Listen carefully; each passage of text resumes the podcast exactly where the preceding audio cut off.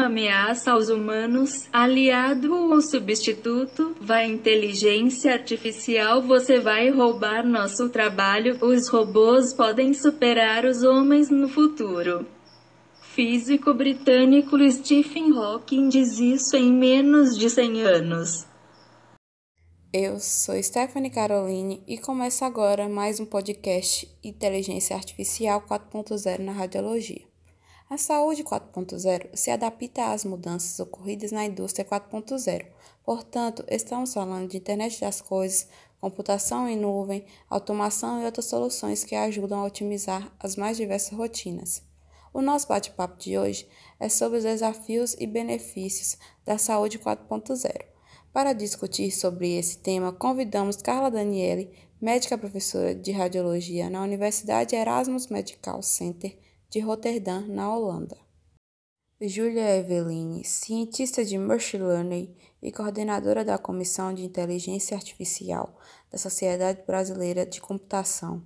Brenda Cardoso, especialista em inteligência artificial da Fundação Instituto de Pesquisa e Estudo Diagnóstico por Imagem FID em São Paulo, e Jamile Pereira, especialista em inteligência artificial do Hospital do Câncer de Barretos.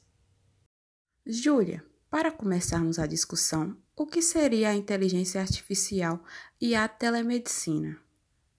Então, a inteligência artificial é a capacidade das máquinas imitarem o comportamento humano através de comandos previamente inseridos.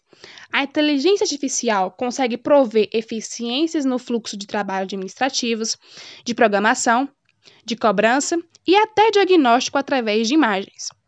Setores como radiologia, patologia e dermatologia têm utilizado essa tecnologia para melhorar a velocidade e a precisão dos diagnósticos. Já a telemedicina é um conjunto de recursos de comunicação à distância, através de robôs de telepresença, sensores, medidores, para melhorar o atendimento médico. Então, Carla, você que trabalha na área da radiologia, como está sendo a sua experiência com os robôs de telemedicina? A inteligência artificial hoje, ela vem para dar força ao Pax.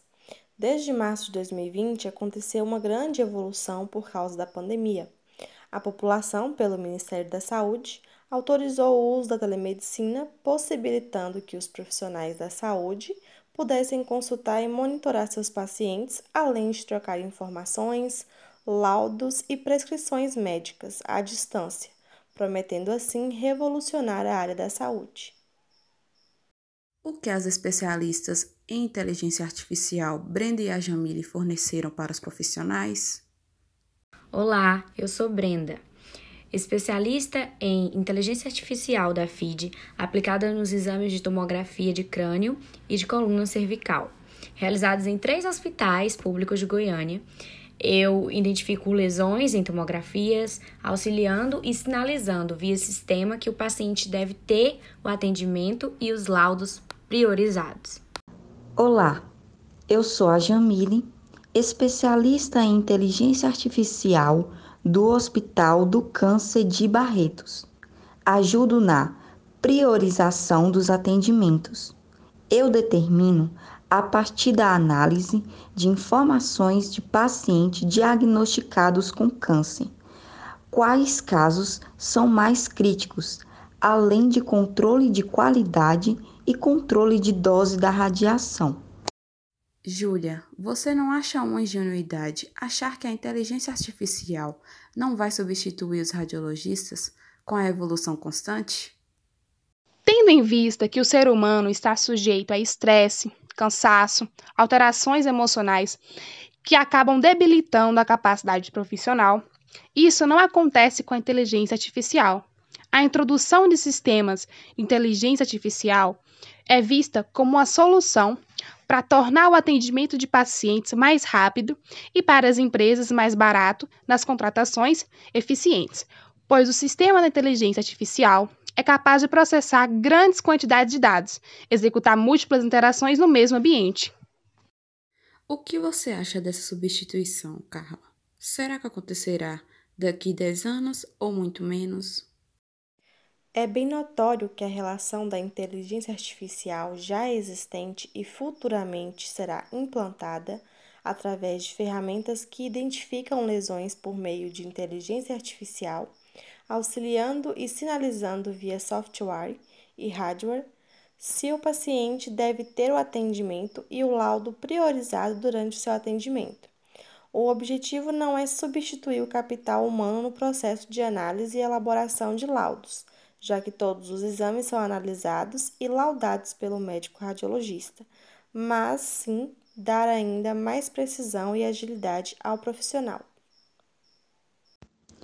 Há diversas possibilidades para aplicação da inteligência artificial na imagem, como o uso de algoritmos para o fluxo de pacientes, definição de protocolos da imagem, imagem sintética, controle de qualidade, controle de dose da radiação, diagnóstico assistido por computador, detectação automática de lesões, interpretação automática de achados, radiomítica e radiogeonômica. A inteligência artificial trará novos obstáculos em torno da privacidade e segurança de dados, além da disponibilidade de cursos bons para formar gestores de projetos digitais na área, mudança na mentalidade de líderes e equipes, gestão de estratégias frente a novas normas regulatórias, visão de saúde como um negócio. Após o podcast de hoje, Percebemos que a melhoria da assistência à saúde através da inteligência artificial não virá da substituição do profissional, mas da ampliação do pensamento humano, da tomada de decisão e da criatividade. E os radiologistas devem estar abertos para abraçar a inteligência artificial e suas novas ferramentas e fluxos de trabalho, se adaptando e se atualizando continuamente. Gostaria de agradecer a cada uma de vocês pelos ensinamentos, por terem se disponibilizado para participarem do nosso primeiro podcast. Obrigada a todos pela atenção e até a próxima.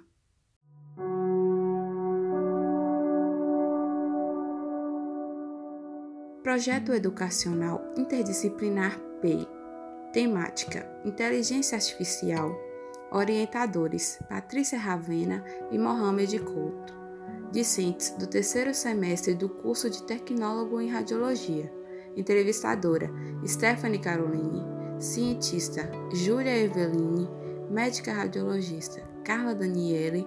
Especialistas em inteligência artificial: Brenda Cardoso e Jamile Pereira.